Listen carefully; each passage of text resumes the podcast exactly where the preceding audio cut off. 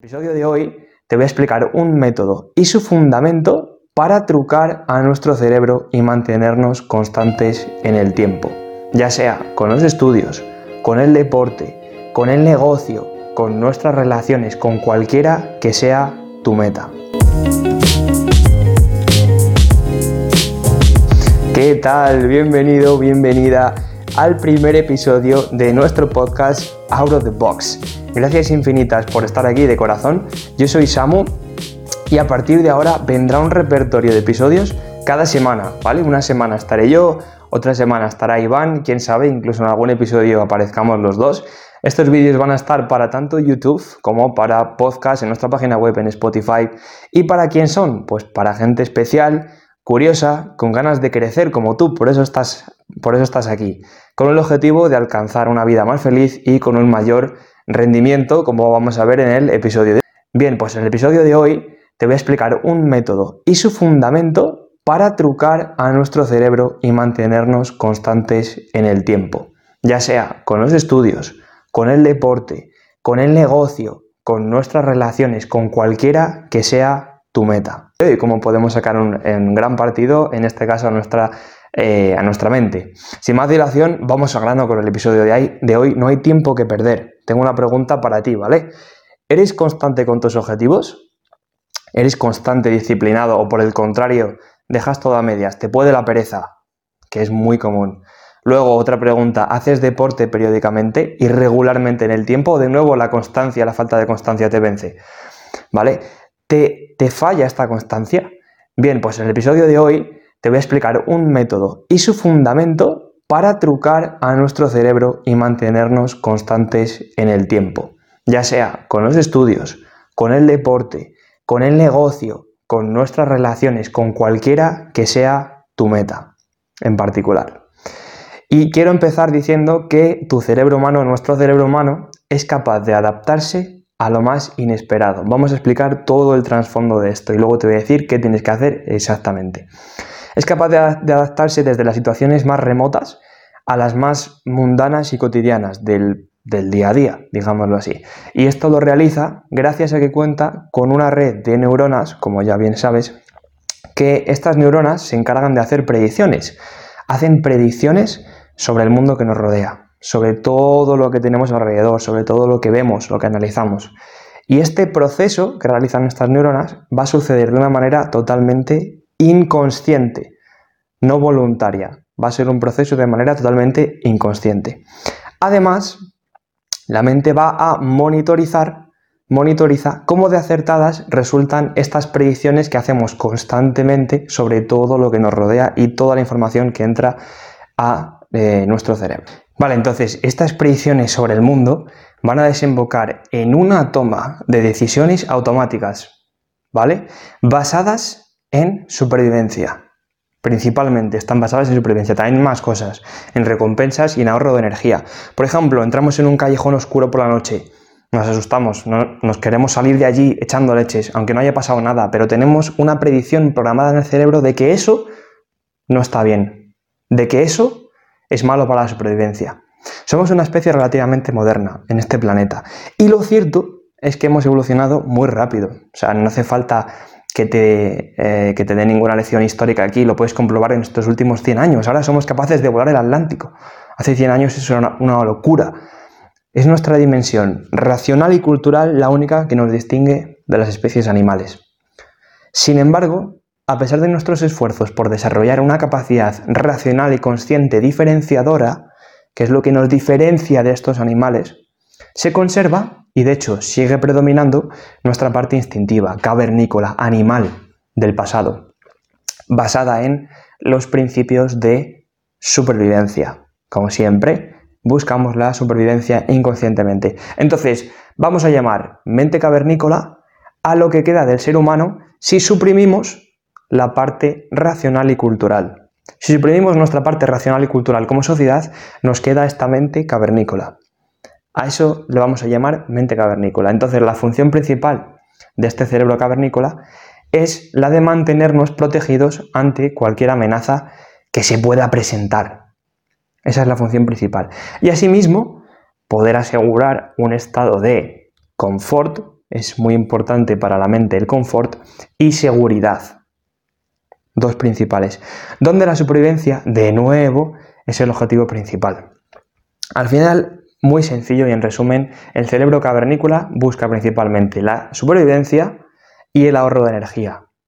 Sin más, nuestra parte cavernícola no es reflexiva ni racional, no actúa de manera consciente, es decir, inconsciente, por instinto, ayudándose de estas automatizaciones previamente programadas, como te comenté, la del callejón, callejón oscuro, o por genética, o por experiencias previas en nuestra vida.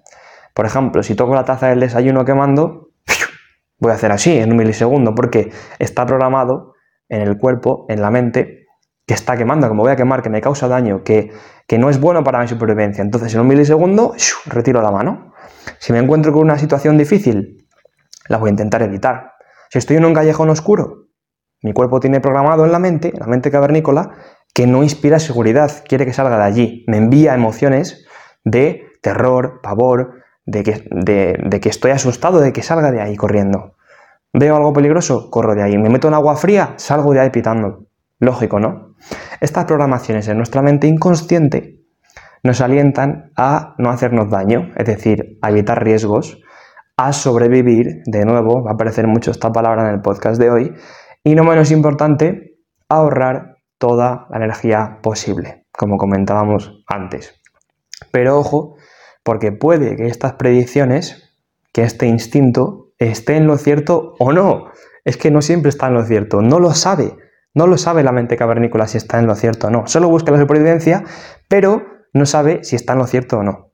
Pero racionalmente podemos modificar estas respuestas inconscientes. Es decir, te pongo un ejemplo para que lo entiendas muy fácil. Te encuentras con un tigre en la selva, ¿vale? O con un león, me da igual. Tu primer instinto y reacción inconsciente es correr como un loco, con el objetivo de, con el propósito de salvarte la vida, joder. Pero, porque nosotros racionalmente, conscientemente, sabemos como sociedad, porque se ha impuesto por la ciencia, la ciencia lo ha explicado, que, que lo más óptimo sería quedarnos quietos, no movernos o incluso tumbarnos en el suelo. Entonces, en este caso, la mente, lo que, lo que nuestra mente cavernícola nos dice que está bien para sobrevivir, no está bien, con lo cual no está siempre en lo cierto. El hecho es que te quiero decir una frase que es no ignores al estrés. ¿Por qué? Te he explicado todo esto un poco para que ahora desemboquemos en esto, ¿vale? No podemos ignorar al estrés, tenemos que someter a nuestro cuerpo al estrés. Bien es cierto que el estrés crónico en el tiempo no es bueno, pero ráfagas pequeñas de estrés, someter al cuerpo a ráfagas pequeñas de estrés, va a hacer que tengamos poder sobre las decisiones automáticas de esta mente inconsciente primitiva que van a buscar todo el rato supervivencia y ahorro de energía. ¿Por qué no somos constantes con el deporte? Porque se está más a gusto en el sofá. Es decir, cuando sabes que tienes que ir, tengo que ir, me voy a esforzar, tengo que ir a trabajar, qué pereza, me tengo que esforzar, etc. No me apetece una mierda, no me apetece nada ir a clase. Qué pereza, Dios mío. Porque requiere energía. Y tu mente no quiere que gastes energía innecesariamente. Solo busca la supervivencia. Si no es necesario, ¿para qué vas a ir? Bien, pues ¿cómo podemos controlar esto? Sometiendo el cuerpo a ráfagas de estrés. Poniéndole en un estado de adrenalina. Cuando sometemos, sometemos al cuerpo de estrés, la mente va a producir adrenalina, los vasos sanguíneos se van a dilatar y a contraer, como por ejemplo como cuando ocurre con el agua fría. Esta es la manera práctica de, que lo practiques en casa todos los días. No te apetece el agua fría, ¿verdad? Sobre todo en, en invierno porque en verano, bueno, en verano es más fácil, pero en invierno a nadie le apetece ducharse con agua fría.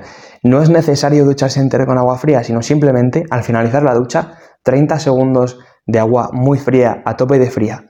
Somete a tu cuerpo a este estrés, en el que el corazón se ponga a tope, en el que empieces a hiperventilar.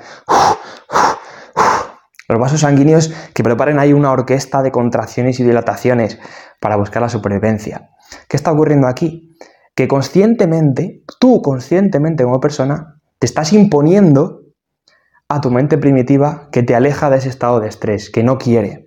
Entonces, eventualmente, vas a controlar a tu mente, vas a controlar el poder de decisión sobre esa sensación primitiva que busca supervivencia y ahorro de energía. Si haces esto repetidas veces durante el tiempo, lo que vas a conseguir es que vas a solventar esa falta de constancia, porque cuando no te apetezca entrenar, como previamente ya en varias ocasiones le has dicho a tu mente inconsciente primitiva, mando yo, conscientemente mando yo, yo tomo las decisiones que me da la gana, eventualmente vas a acabar con esa falta de constancia. Así que eso es lo que quiero que hagas y ese es el objetivo de este podcast. Que termines tus duchas con agua fría para controlar conscientemente a tu mente primitiva. Así que nada, yo te dejo por hoy. En el próximo episodio estará Iván contigo. Seguro que te lo pasas genial. Recuerda leer Rendimiento Estelar si quieres conseguir un mayor rendimiento y muchos trucos más como este que te acabo de contar ahora. Disponible en Amazon, formato papel y formato ebook para escoger el que más te guste. Y nada, espero que te lo hayas pasado muy bien. Pon esto en práctica porque conocimiento sin acción es puro entretenimiento. Así que nada, lo dicho, buena semana. Chao.